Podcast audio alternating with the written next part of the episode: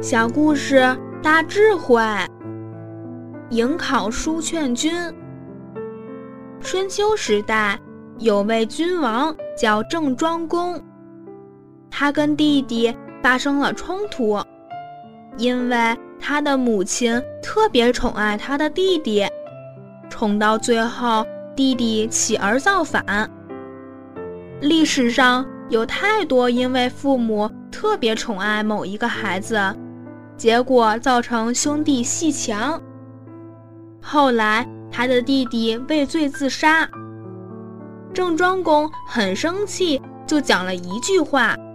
他说：“我跟我母亲不到黄泉不相见。”这句话一说出来，非常的绝情。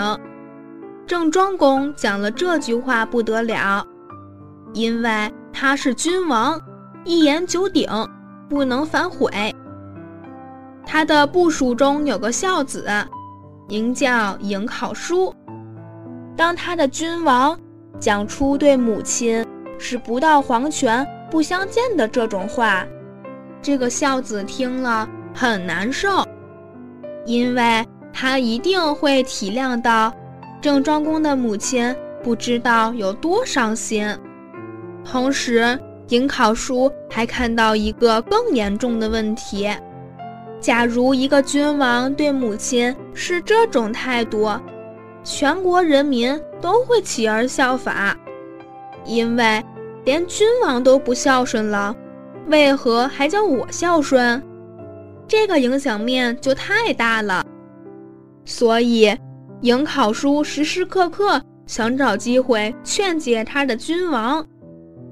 一天，颍考叔送了郑庄公礼物，郑庄公作为回礼，就请颍考叔吃饭。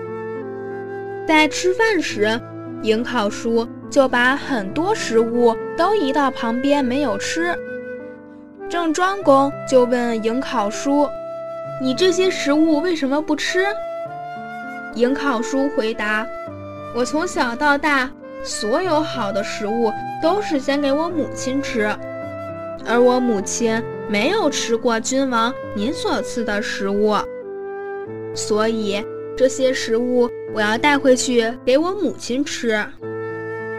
郑庄公一听很感动，很无奈说：“你还有母亲可以侍奉，我不行了。”结果颍考叔就说：“君王。”您不用担心，因为我已经帮您找好一个地点，那个地点叫做黄泉。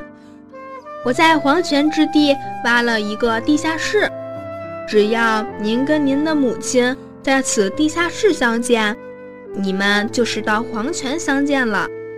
所有的方法都帮君王想好了。郑庄公很欢喜接受了。就到黄泉这个地点与他母亲相见，把母亲迎请回到国都来。当他的母亲步入国都的时候，所有的人民夹道欢迎。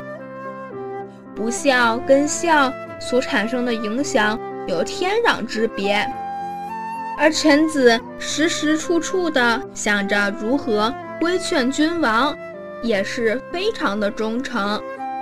所以，君臣之间要懂得规劝。